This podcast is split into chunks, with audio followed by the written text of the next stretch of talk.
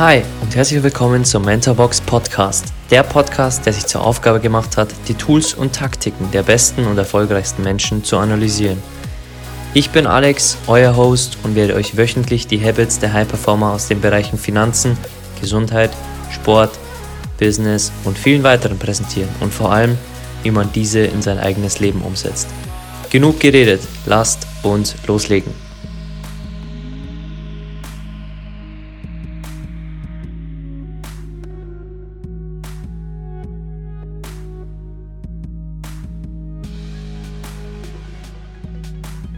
Okay, heute zu Gast im Podcast ist Ulrich Müller, Finanzexperte und Börseninvestor. Eigentlich begann er aber als gelernter Maurer, da sein Vater Bauunternehmer war und zu ihm sagte, dass er und sein Bruder das Geschäft übernehmen sollten. In dieser Zeit arbeitete er hart für sein Geld und irgendwann fragte er sich, wie sein Geld für ihn hart arbeiten kann. Er wechselte dann in den Finanzvertrieb und war schon damals nicht der typische Bankberater, denn von Sparprodukten und Bausparplänen hielt er schon damals nicht viel. Er empfahl seinen Kunden immer Investmentfonds. In seinen über 17 Jahren der Beratung half er über 5000 Kunden. Er lebte Warren Buffett und André Costolani live und dann kam wohl seine schwierigste Zeit im Leben, als er zwischen 2005 und 2006 zwei Jahre erlebte, die ihn schwer ins Wanken brachten. Er traf unternehmerische Fehlentscheidungen und hatte so sage und schreibe 150.000 Euro Schulden und lebte mit seiner Frau von 1100 Euro netto im Monat. Das Geld zum Tanken lieh er sich von seiner Mutter. Während andere an dieser Herausforderung zerbrochen wären, arbeitete er hart und zahlte seine Schulden innerhalb von 14 Monaten zurück. Er investierte bis zu einer halben Million in seine Ausbildung, studierte über 500 Fachbücher und besuchte über 35 Börsenseminare. Nun ist er Mitglied in diversen internationalen Investmentclubs. Mit 33 Jahren erreichte er dann seine erste Million und die finanzielle Freiheit. Heute gibt er mit seiner Ulrich Müller Wealth Academy Seminare und Kurse für Menschen, in denen er ihnen zum finanziellen Erfolg verhilft. Und das tut er nicht als Theoretiker, sondern als jemand, der seit Jahren die Märkte schlägt. Während der DAX seit 2011 56 Prozent zulegte, machte der Dow Jones in Amerika 101 Prozent. Ulrich Müller konnte mit 430 Prozent und mit einer Trefferquote von 86 Prozent glänzen.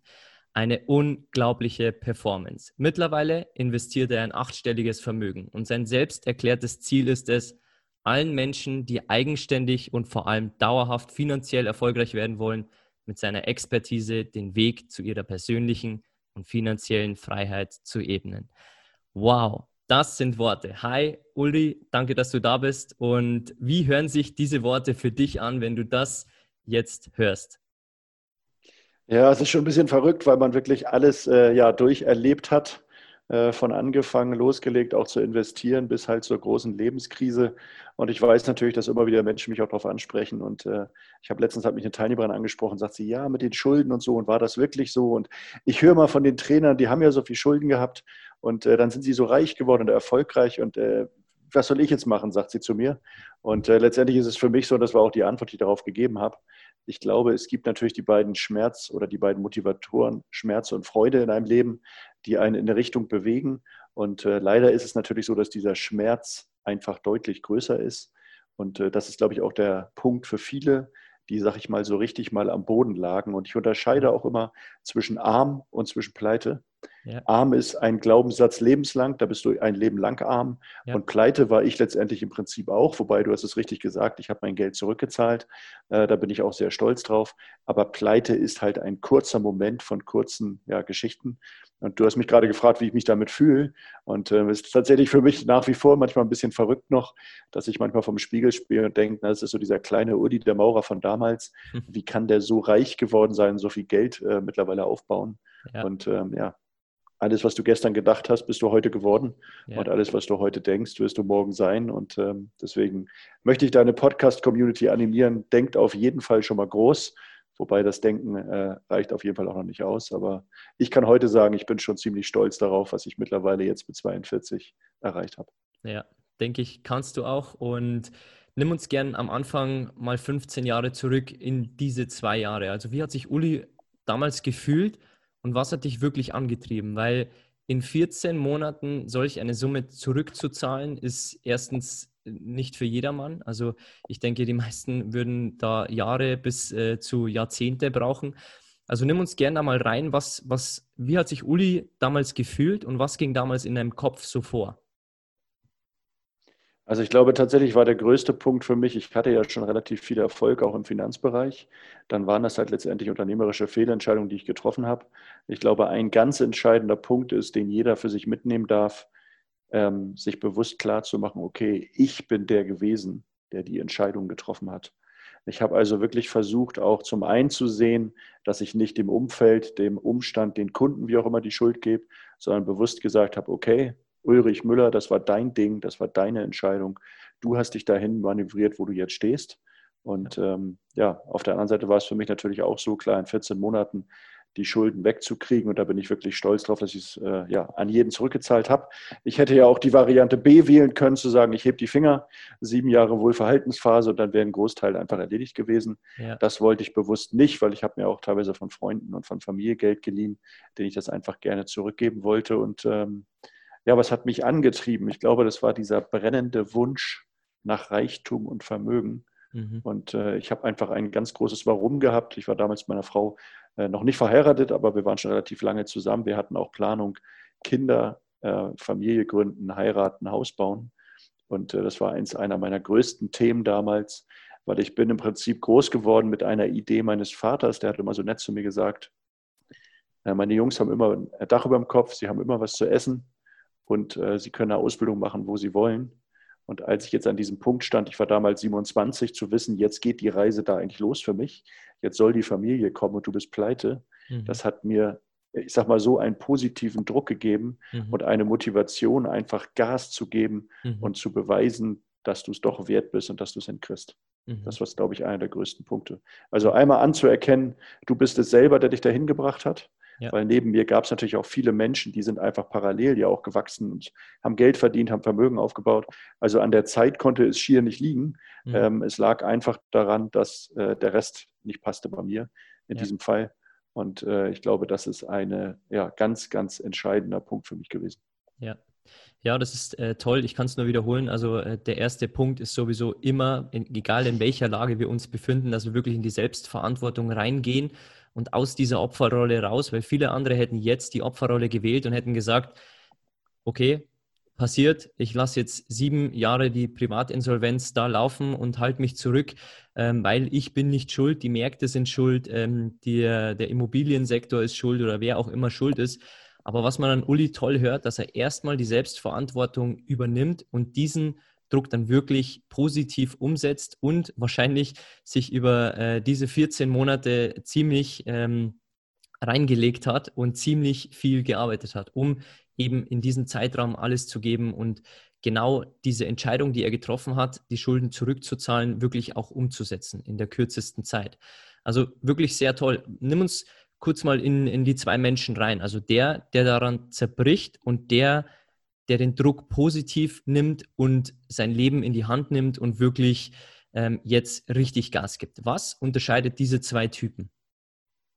Also ich persönlich glaube, dass es tatsächlich die Einstellung ist. Natürlich ist das auch ein Stück weit die Prägung. Wir wissen ja gerade zwischen 0 und 3 werden viele Kinder oder Menschen, jeder Mensch wird da extrem geprägt. Äh, dadurch ist es natürlich auch ein bisschen, sage ich jetzt erstmal Glück oder Pech, in was für einer Familie lande ich. Ich bringe auf dem Seminar gerne das Beispiel, dass ich sage, der eine, wenn du stell dir vor, du wirst beim Milliardär geboren, äh, der andere wird bei Hartz IV geboren. Wie wachsen die erstmal vom Grundtenor Geld auf? Das ist natürlich dramatisch unterschiedlich. Aber ja. ich glaube, und das ist ein Satz, den ich auch auf meinem Seminar immer sage, bist du bereit, den Preis zu zahlen? Mhm. Das ist der eine. Und für mich unterscheide, das sage ich auch ganz krass als Aussage, der Unterschied zwischen arm und reich ist, bist du bereit, die Disziplin zu haben, das umzusetzen. Mhm. Und du kannst es letztendlich ja auf alle Bereiche nehmen, ob das die Figur ist, ich bin auch schlank und sportlich, auch daran habe ich Disziplin. Ich habe ja mal zweite Bundesliga Handball gespielt, also echt mhm. Gas gegeben. Mhm. Und ähm, daraus weiß ich auch eine zweite Message. Und das ist für mich eben neben der Disziplin die, die Message 2, ist einfach dieses Thema, gib niemals auf. Mhm. Und ich weiß, dass man das immer so locker sagt, naja, du, du musst halt einmal mehr aufstehen, als du hingefallen bist. Aber ich kann auch klar sagen, ich verstehe Menschen, die wirklich vielleicht dran zerbrechen oder an der Grenze stehen. Ja. Äh, mir ging das damals auch so. Ich meine, ich bin zu meiner Mutter gefahren, du hast es schon im, im Warm-up sozusagen erzählt. Mhm. Ich habe mir von meiner Mutter 50 Euro zum Tanken geliehen mit den Worten, ich habe halt mein Portemonnaie vergessen. Ähm, das stimmte natürlich nicht, aber ich hatte das Geld einfach gar nicht. Ja. Und ich kann mir schon vorstellen, dass es wirklich Menschen gibt, die echt Schwierigkeiten mit haben. Aber ich sage immer für mich, und das ist vielleicht so eine kleine Metapher dazu, jeder Mensch kriegt nur die Aufgabe, die er auch wirklich meistern kann. Ja. Und wenn du mit diesem Gedanken in die Welt gehst, mit dazu der Satz, du gibst niemals auf, mhm. dann schaffst du einfach alles. Ja. Das ist für mich so diese Message. Und vielleicht nimmst du auch mal einen Tag Zeit, vielleicht bist du auch zwei, drei Tage echt kaputt und denkst drüber nach, wie soll das alles weitergehen. Aber äh, ich empfehle heute tatsächlich, ganz ehrlich, schmeiß mal Google an, such mal auch auf YouTube nach Filmen, nach Menschen, die noch ganz, ganz andere Probleme und Themen hatten. Und dann überleg dir einfach mal, du bist erstmal gesund, es ist nur Geld und wir haben in Deutschland unglaubliche Möglichkeiten, auch wieder Geld aufzubauen. Ja. Und ich glaube, wenn man sich dem bewusst macht, sich einmal schüttelt und sagt, komm, nach drei Tagen, mir ging es jetzt schlecht, jetzt greife ich an, dann ist, glaube ich, schon viel, viel gewonnen. Ja, ja, toll gesagt. Ähm, jeder, und da fängt es ja wieder bei der Selbstverantwortung an, einfach auch den Unterschied zu machen, hat man jetzt verloren oder ist man ein Verlierer? Also Uli war damals mit seinen 150.000 Euro Schulden kein Verlierer, sondern er hat einfach verloren. Und diese eine Niederlage, die kann man einfach mit der Disziplin, die er gesagt hat, über Monate und Jahre, einfach indem man einfach mal auf die Suche geht, indem man einen Job annimmt, indem man mal ein Seminar, vielleicht von Uli, also ähm, da werden wir am Schluss noch drüber sprechen, ähm, einfach mal besucht, einfach diese ersten Schritte macht, weil ihr seid nicht automatisch Verlierer, wenn ihr ein Thema nicht gemeistert habt oder Schulden aufgebaut habt, sondern ihr habt es vielleicht verloren, aber ihr könnt noch so oft gewinnen und diese eine Niederlage, die ihr jetzt erlitten habt, soll nicht eure Geschichte sein, sondern soll einfach nur ein kleiner Stein sein, den ihr dann ähm, wegschmeißt und dann besiegt. Also richtig toll gesagt. Du hast auch einen, äh, einen Punkt erwähnt, den du in vielen anderen Interviews auch immer wieder erwähnst, die Disziplin. Natürlich klar, für viele ein Hasswort. Ähm, welche Routinen hast du tagtäglich? Also egal, ob es jetzt für deine Gesundheit ist, für deine Bildung oder auch an der Börse. Welche fixen Routinen hast du für dich jeden Tag oder auch jede Woche? Also im Prinzip ist es fast jeden Tag so. Also wenn ich die Routine Börse nehme, gucke ich natürlich jeden Tag rein, zumindest von Montag bis Freitag. Mhm. Samstag, Sonntag ist mal Pause. Es gibt auch Momente, wo ich mir mal Luft nehme. So um die Weihnachtszeit mache ich in der Regel zehn Tage gar kein Trading. Da lege ich ja. alles brach ja. und komme einfach mal so ein bisschen Ruhe und habe ein bisschen äh, Ruhe auch für mich. Ähm, zweites großes Ritual ist sicherlich das Thema Urlaub. Ich mache irgendwie zwischen 13 und 15 Wochen Urlaub im Jahr. Mhm. Die sind sehr fix geplant, natürlich auch durch die Events, dass mhm. ich einfach weiß, alle sechs, acht Wochen spätestens ist mal wieder eine Woche Pause, wo ich einfach bewusst die Batterien auflade. Ich glaube, ein ganz großes Ritual ist tatsächlich für uns im Unternehmen das Thema Spaß zu haben. Mhm. Ähm, alles im Leben geht definitiv leichter mit Spaß. Mhm. Wir haben zum Beispiel der Dr. Ben Bark, kennst du vielleicht auch. Das ist ja mein Fitnesstrainer so ein bisschen. Der hat äh, so nette Geräte und ähm, mit denen trainieren wir hier manchmal auch im Büro. Das sind nur so mhm. ja, wie so eine Schüttelhanteln. Okay. Und mit denen arbeiten wir hier im Büro. Da machen wir zum Beispiel auch ein, zwei Sessions zusammen. Ja. Ich mache das morgens zum Beispiel zu Hause zum Thema Gesundheit. Wenn ich aufwache, mache ich immer so ein paar kleine Bewegungsübungen, einfach ein bisschen mhm. dehnen, ein bisschen bewegen, so in Gang kommen. Mhm. Dann mache ich halt die Übungen mit diesen Fox-Geräten. Und ähm, dann ist es schon so zum Beispiel Ritual. Für mich ist auch jeden Tag im Büro, trinke ich zum Beispiel drei Liter gefiltertes Wasser. Mhm. Ich mache zum Beispiel etwas Richtung äh, Ernährung beziehungsweise auch Gesundheit. Ich mache zum Beispiel alle halbe Jahr einen großen Bluttest, mhm. inklusive Hormongeschichten, alles, mhm. wo ich dann ganz explizit auf mich abgestimmt eben auch gewisse Nahrungsergänzungsmittel dazu nehme, ja. die wirklich äh, ja, erstellt werden auf meine Blutwerte sozusagen. Mhm. Ähm, und ja, last but not least natürlich ähm, ich glaube, ein Punkt ist wirklich glücklich zu sein mhm. und so ein bisschen, ich nenne es immer gerne mal Gedankenhygiene, ja. sich bewusst zu machen, es gibt 60.000 bis 80.000 Gedanken am Tag, davon sind äh, ja, 80 Prozent kommen immer wieder, das sind immer die gleichen. Ähm, mhm. Und das Zweite, was spannend ist, drei Prozent sind in der Regel positiv. Mhm. Der Rest ist negativ. Mhm. Und sich wirklich mal ganz bewusst darauf zu konzentrieren, auf diese positiven Dinge.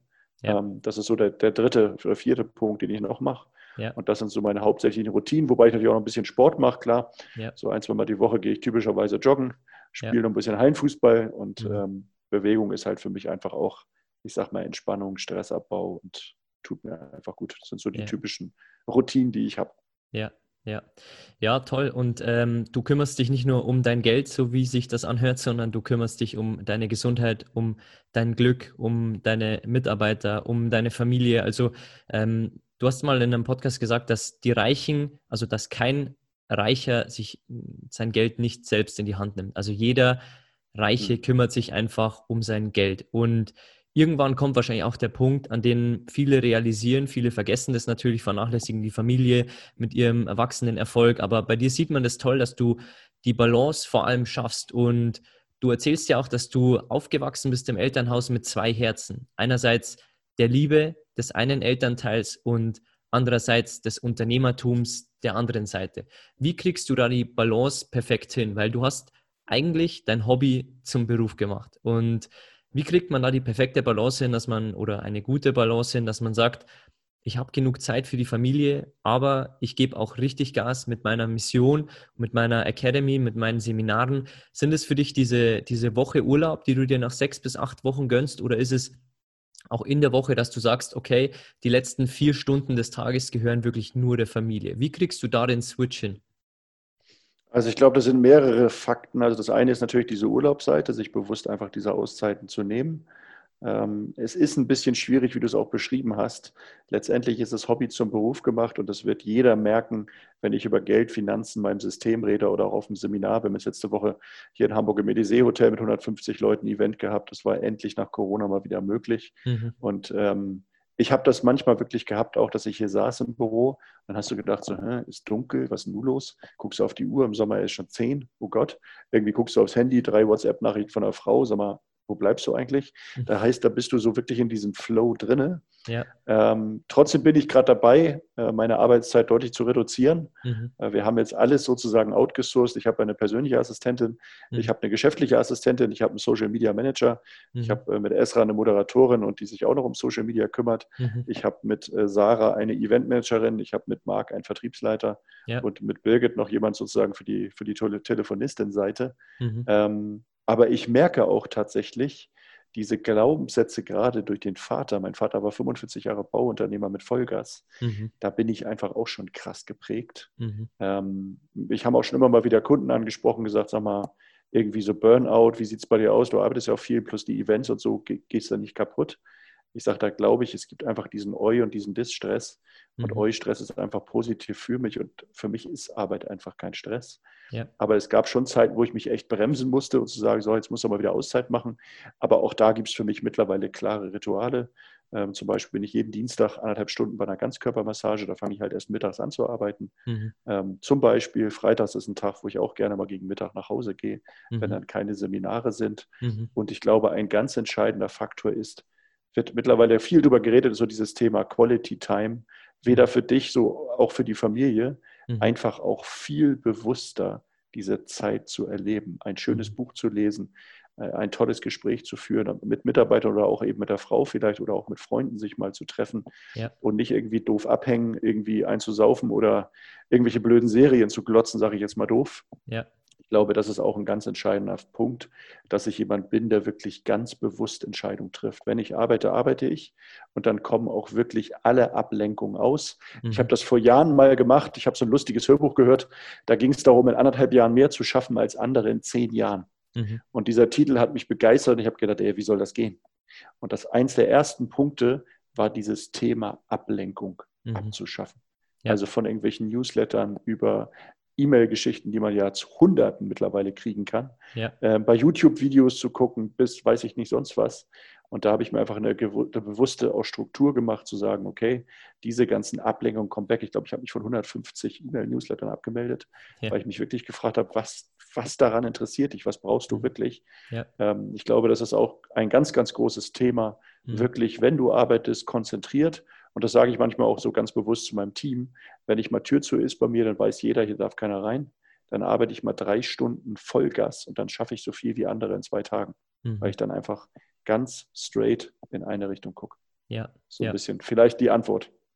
Ja, ist toll gesagt. Und ähm, viele denken ja, dass mit Routinen gemeint ist, um fünf in der Früh aufzustehen. Aber es sind auch diese kleinen Routinen in der Woche, wie diese Massage, ähm, dieses Hallenfußballspielen oder egal was es ist. Also ähm, Erinnert euch gerne hier zurück an, die, an diese äh, alten Filme, die man kennt, an die Disney-Filme, wo die Reichen immer die Bösen sind. Und man merkt bei Uli, dass er ein, ein reicher Mensch ist, ein erfolgreicher Mensch, wahrscheinlich in der Definition von vielen, dass er aber auch Spaß mit seinem Team hat, dass er eine äh, tolle Familie erschaffen hat und dass er auch Zeit für diese findet, dass er trotzdem reist. Also er verbindet so viele Themen und Trotzdem bringt er etwas voran, trotzdem hat er Reichtum für sich erschaffen. Also die Balance bei dir ist ziemlich beeindruckend. Und deswegen wollte ich dich am Anfang wirklich auch in diesem Podcast haben, weil es gibt wenige, die wirklich diese Balance über mehrere Lebensbereiche wirklich reinbekommen. Und wir haben ja auch in Mentorbox genau diese Themen drin, was du besprichst. Wir haben Glück drin, wir haben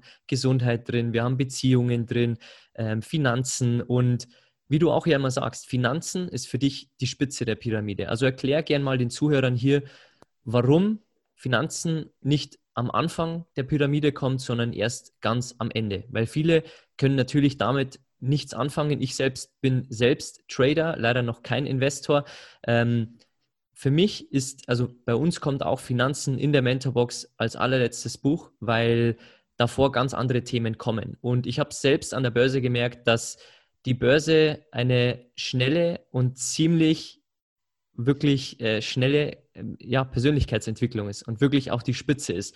Weil das, was man im Leben langsam lernt, da zahlt man an der Börse ziemlich Geld dafür, wenn man dort langsam lernen möchte. Also erklär gerne den Menschen, warum für dich auch die Finanzen und die finanzielle Freiheit erst die Spitze des Ganzen ist. Also ich glaube, als allererste beide Fragen, die ich mir stellen würde, ist das erste äh, so ein bisschen dieses Gefühl, warum bin ich eigentlich hier? Ich habe das für mich eher ans Ende gestellt, zu sagen, welchen Fußabdruck will ich hinterlassen, wenn ich irgendwann mal den Erdball verlasse. Mhm. Aber ich glaube, die allererste Frage ist, und ich habe ein lustiges Gespräch gerade vor ein paar Tagen mit meinem Sohn gehabt, der ist zwölf. Mhm. Und da hat mich, äh, habe ich ihn gefragt, ich sage, sag mal, was willst du denn eigentlich später mal werden? Und dann sagt er, wie aus der Pistole geschossen, ja, das, was du machst. dann habe ich so kurz geguckt, ich sage, hm, warum? Und dann sagt er eine coole Aussage, weil ich dann berühmt werde. Ich sage, okay, du findest also, dass Papa berühmt ist. Ich sage, finde ich interessant. Dann habe ich so gesagt, weil ich das merkte an der Antwort, ich sage, und? Vielleicht auch ein bisschen wegen dem Geld. Naja, du verdienst schon viel, sagt er so zu mir. Ne? Ich sage, ja. Ich sage, aber weißt du was, im Leben, und dieser Spruch ist so platt, wie er ist, aber so wahr ist er, tue das, was du liebst und das Geld kommt von alleine. Ja. Deswegen sind für mich so zwei, drei Schritte, äh, zum Beispiel steht für mich auch das Thema Gesundheit vor dem Geld, also ja. ganz eindeutig. Ja. Weil äh, alles, was du dir aufbaust, wie viele Menschen gibt es, die sind reich geworden und mit 60 fangen sie an, ihr Geld auszugeben, um zu hoffen, die Gesundheit zurückzukriegen, was einfach mhm. nicht funktioniert. Mhm. Und ähm, ich glaube, das ist auch ein wichtiger Punkt, aber das sind so die ganz großen drei Themen für mich. Das eine ist die Gesundheit, da darf jeder für sich selber sorgen. Das zweite ist einfach dieses Warum zu finden. Auch das Warum will ich eigentlich reich werden? Ja. Das Wie folgt für mich dann eigentlich von alleine. Und ähm, ich habe das für mich selber gemerkt, als ich damals vermögend wurde, das erzählt mit 33, war so die erste Million gefühlt voll. Mhm. Und dann hat man so überlegt, wo geht die Reise eigentlich hin? Und ich hatte immer dieses Ziel, mir einen neuen Elva Porsche zu kaufen. Mhm. Und als ich dann im Moment war, da ist das irgendwie total nach hinten gerückt. Mhm. Und ich glaube, dass viele Menschen da draußen mit diesem Gedanken rumlaufen, Geld löst meine Probleme. Und das ist mitnichten so. Mit viel ja. Geld hast du ganz andere Themen, ganz andere Probleme. Äh, sei es Einlagensicherungsfonds, sei es, wie sichere ich mein Geld. Ich weiß auch, dass etliche Menschen einfach nur reich werden aus der, ich sag mal, Not raus. Ähm, es gibt auch einen großen Trainer in Deutschland, der das Thema ja auch gehabt. Der Vater hat sich wegen ja, Geld umgebracht und der ist absolut geldmotiviert und hat Vollgas gegeben, um einfach Geld aufzubauen.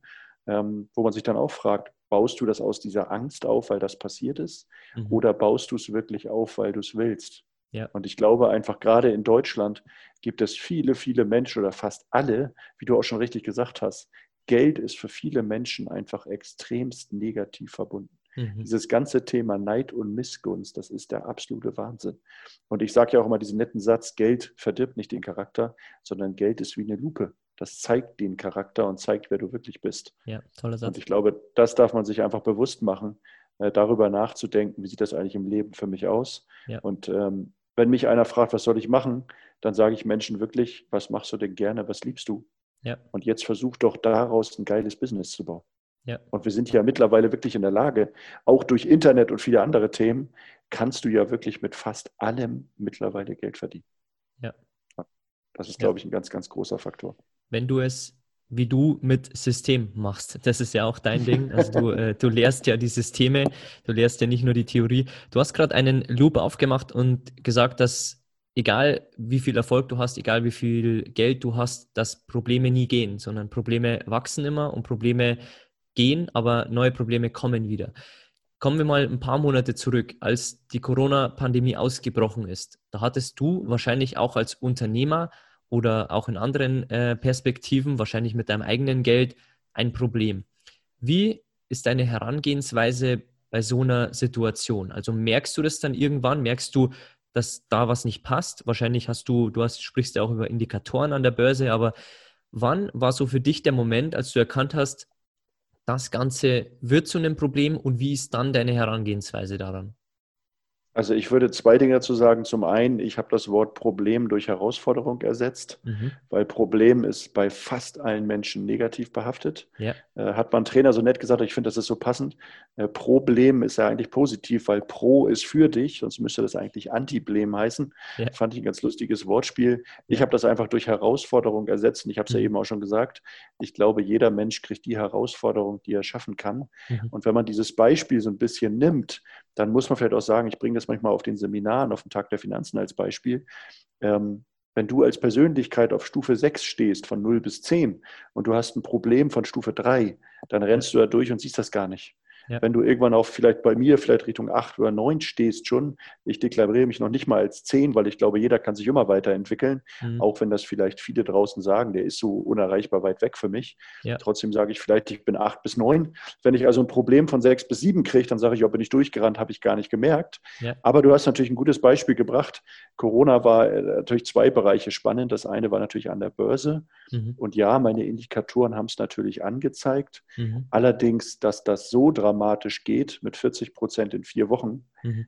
das war für mich auch nicht absehbar. Und das ist auch eine wichtige Message als Investor. Ja. Krisen kommen aus einer Richtung, die keiner ahnt. Ja. Weil sonst wäre es keine Krise und wir könnten uns gut darauf vorbereiten. Das konnten mhm. wir einfach nicht. Ja. Und jeder, der heute sagt, nee, dass so eine Pandemie kommt, ist doch klar. Jetzt mal davon abgesehen, ob es eine ist oder nicht, da wollen wir jetzt uns nicht noch vier Stunden extra drüber unterhalten. Mhm. Da hat wahrscheinlich jeder seine eigene Meinung zu. Ja, ja. Aber so wie es im Moment aussieht, sind natürlich viele Dinge und natürlich auch dieser Lockdown passiert. Mhm. Und das war natürlich in erster Instanz für uns als Unternehmen Vollkatastrophe. Mhm. Ich meine, ich lebe davon, als Trainer auf der Bühne zu stehen. Ja. Und ich hatte im Prinzip per se ein Berufsverbot. Mhm. Und uns sind ja insgesamt, glaube ich, jetzt zwölf Events ausgefallen. Mhm. Ähm, aber jetzt kommt ein entscheidender Faktor dazu. Und das heißt ja so schön, du bist Unternehmer und nicht Unterlasser. Mhm. Das heißt, du unternimmst etwas, um deinen Laden wieder nach vorne zu bringen. Ja. Wir haben das Ganze umgebaut in unsere Online-Variante und haben im Prinzip innerhalb von ja, 14 Tagen den Tag der Finanzen als Online-Event geplant. Wir haben uns ein mhm. TV-Studio gemietet. Wir haben alles an Equipment besorgt, haben die Leute eingeladen, haben Gas gegeben, haben 450 Leute auf das Seminar gebracht und haben den erfolgreichsten Tag der Finanzen aller Zeiten erlebt. Mhm. Ähm, haben irgendwie, ich weiß gar nicht genau, aber um, um und bei 500.000 Umsatz gemacht. Mhm. Ähm, aus einer Online-Idee. Mhm. Und äh, ich glaube, das ist auch wieder das Entscheidendste. Ja. Nimm die Situation an, so ähnlich wie ich es vorhin schon gesagt habe. Mhm. Gib nicht dem Umstand die Schuld, sondern überleg dir selber. In diesem Fall konnte ich nicht mal was dafür. Aber ja. jetzt ist die Situation da. Und jetzt ist die Frage, welche Knöpfe muss ich drücken? Und ich glaube, das macht auch einen guten Unternehmer aus, mhm. eben Lösungen zu kreieren mhm. und innerhalb von kürzester Zeit zu wissen, BIMS, wir machen das und das. Und wenn du überlegst, das sage ich auch ganz offen, ähm, Corona-Krise hin oder her, wir haben jetzt bis zum 30.06 mehr als 90 Prozent unseres Jahresumsatzes von 2019 eliminiert. Mhm. In einem Jahr, wo wir eigentlich vier oder fünf Monate Berufsverbot hatten, was eigentlich mhm. gar nicht geht. Mhm. Und daran sieht man, es geht doch, wenn mhm. man daran glaubt, wenn man ja. seine Strategie vielleicht ein bisschen ändert und wenn man dann einfach auch Gas gibt. Ja. Dann ist die Möglichkeit auf jeden Fall da. Ja, ja, und du hast es toll gesagt und es ist genauso wie an der Börse. Du kannst nicht, wenn, ähm, wenn irgendeine äh, Aktie ähm, irgendwie äh, einen Bilanzskandal vorweist, äh, wie es ja in Deutschland erst war, ähm, du kannst dann nicht äh, eine Woche warten, bis sich die Lage beruhigt oder einfach mal sagen, ich schaue mir das an, sondern auch als Unternehmer musst du schnelle Entscheidungen treffen und da kommt eben eine Herausforderung und äh, wie Uli gesagt hat, also mit seinen 25 Jahren ist er äh, wahrscheinlich einer der erfahrensten äh, überhaupt, den äh, es äh, wirklich im deutschsprachigen Raum gibt. Aber auch ihn hat die Lage überrascht, wie so viele andere. Aber trotzdem dann diesen, diesen schnellen Switch hinzukriegen, okay, wir haben nun diese Herausforderung, uns bricht der größte Umsatz jetzt weg, drei, vier, fünf, sechs Monate, wir wissen nicht wie lange. Welche Lösung können wir wirklich erschaffen? Und das ist toll, wie du das gesagt hast. Es gibt ja auch viele andere ähm, Coaches und Trainer in Deutschland, die schnell reagiert haben, die wirklich ihre Online-Variante ähm, auch gemacht haben. Also sehr toll, wirklich höchsten Respekt. Was würdest du so, also man, man sieht ja auch, dein Mindset ist sehr, sehr stark. Was sind so die, die fünf Punkte, die man braucht, die fünf Eigenschaften, um wirklich an der Börse erfolgreich zu werden? Also was sind die fünf Schlüsseleigenschaften für dich? Also ich glaube, es geht gar nicht groß um die Eigenschaften. Also Disziplin ist natürlich schon ein Punkt, den du einfach mitbringen musst. Das ist einfach eine Routine, sich bewusst darum kümmern zu wollen. Warum ist für mich auch klar. Letztendlich ist das, was ich auf jedem Seminar sage, wer ist der Mensch, der sich am besten um dein Geld kümmert? Hm. Das bist schlicht und ergreifend du selber. Keiner steht am Geld näher als du selbst. Ja. Das ist erstmal eine Grundidee. Und jetzt ist natürlich für mich die Frage, die fünf wichtigen Punkte. Der eine Punkt ist für mich überhaupt der Gedanke, jeder, der an die Börse geht, macht das in der Regel mit einem Gedanken, ich will Geld verdienen. Also überhaupt mal für sich zu definieren, diese finanzielle Freiheit. Und dann glaube ich, an der Börse gibt es einfach viele Punkte, warum Menschen kein Geld verdienen. Das eine ist natürlich, was du mitbringen musst, ist einfach Optimismus. Mhm. Weil das haben wir jetzt auch in der Krise erlebt. Ich meine, ich habe jetzt schon viele Krisen erlebt. Ich habe den neuen Markt damals erlebt, die Dotcom-Krise, die Lehman-Pleite. Äh, Trump wurde gewählt. Das war jetzt keine Krise, aber für einige schon. Vielleicht wird er nochmal wieder gewählt. Jetzt kam die äh, Corona-Pandemie. Also wir haben im Prinzip alles schon, ich habe gefühlt alles schon erlebt. Es kam immer aus einer anderen Richtung. Mhm. Aber ich glaube, wenn du, wie gesagt, diese finanzielle Freiheit als erster Schritt, diese Disziplinseite, die unglaublich wichtig ist, und dann brauchst du den Optimismus. Und der vierte Schritt ist für mich, dass du einfach ein System brauchst, mhm. Nachsatz, was zu jeder Zeit Geld verdienen kann mhm. egal wie der Markt läuft. Mhm. Und das ist auch etwas, was da draußen viele, viele, viele Menschen einfach nicht haben. Mhm. Und ich kann das beispielhaft bei mir bringen. Ich habe ja drei sehr, sehr große Depots, wo ich so ein bisschen Dividendenstrategie fahre. Die mhm. Märkte sind 35 bis 40 Prozent eingebrochen. Mhm. Ich habe natürlich auch in dem Moment einen kleinen Verlust gemacht. Mhm. Allerdings waren es nur 13, 14 Prozent.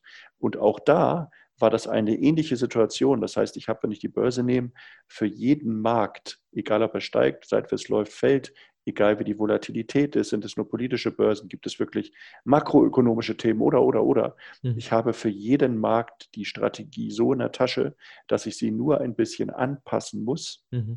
und dann läuft das Spiel. Ich habe es zum Beispiel jetzt auch erlebt, wir haben einen Börsenbrief seit 1. Februar mhm. und ähm, da geben wir auch so, ich sag mal, schulische Empfehlungen am Montag raus, was kann man eigentlich kaufen. Da mhm. haben wir im Moment eine Trefferquote, die ist fast bei 100 Prozent. Mhm. Ähm, weil wir das auch strategisch angepasst haben.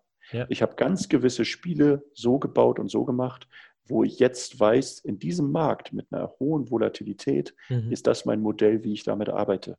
Mhm. Wenn jetzt die Volatilität wieder zurückgeht, ähm, dann fasse ich, fass ich das auch wieder an, dann passe ich das auch wieder ein bisschen an. Mhm. Das ist auch etwas, was ich meinen Teilnehmern auf dem Seminar sage. Sie kriegen ein Grundkonzept, das ist diese Blaupause eines Investors. Mhm. Damit wirst du ja wirklich in die Lage versetzt, drei bis sechs Prozent im Monat zu erzielen. Mhm. Und da geht es schon für die meisten los, dass die sagen, der Typ ist nicht ganz dicht.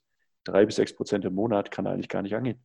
Mhm. Meine Antwort ist, ähm, probier es einfach aus guck dir mal Referenzen an bei uns, guck dir Rezessionen an bei Google, bei Proven Expert oder wo auch immer. Mhm. Ähm, äh, Google überhaupt mal Ulrich Müller, du findest ja nichts Negatives darüber. Aber auch da wissen wir mittlerweile in unserer Gruppe, die, die dran glauben, die machen das einfach. Mhm. Die, die das nicht glauben und zweifeln, die kriegen auch mal einen kleinen auf die Nase. Ja. Und Börse heißt natürlich auch immer einfach ein gewisses Risiko eingehen. Aber ich glaube, der größte Fehler bei den meisten Menschen an der Börse ist, dass die komplett nicht strategisch vorgehen. Die mhm. haben keinen Plan. Mhm. Ja, ja. Das ja, ist so grob die, ich sag mal, fünf Schritte mal zusammengefasst. Ja, ja toll gesagt, weil ähm, es gibt an den Märkten immer drei Phasen. Ein Aufwärtstrend, ein Abwärtstrend und eine Seitwärtsphase. Und das weiß ein Investor wie du und der legt sich natürlich für alle drei Phasen auch Strategien zurecht und der hat natürlich als Investor seine Aktien wahrscheinlich 10, 20 Jahre, aber bereitet sich trotzdem mit anderen Vehikeln vor, wenn dann mal eine Downphase ansteht und das dir dann auch mitgeteilt wird durch dein System, durch deine Indikatoren und durch ganz andere Sachen, durch wahrscheinlich deine Informationsquellen, die du auch hast. Ähm, deswegen Strategie und System, hört man bei dir raus, ist wirklich einer der Grundpfeiler zu deinem Erfolg.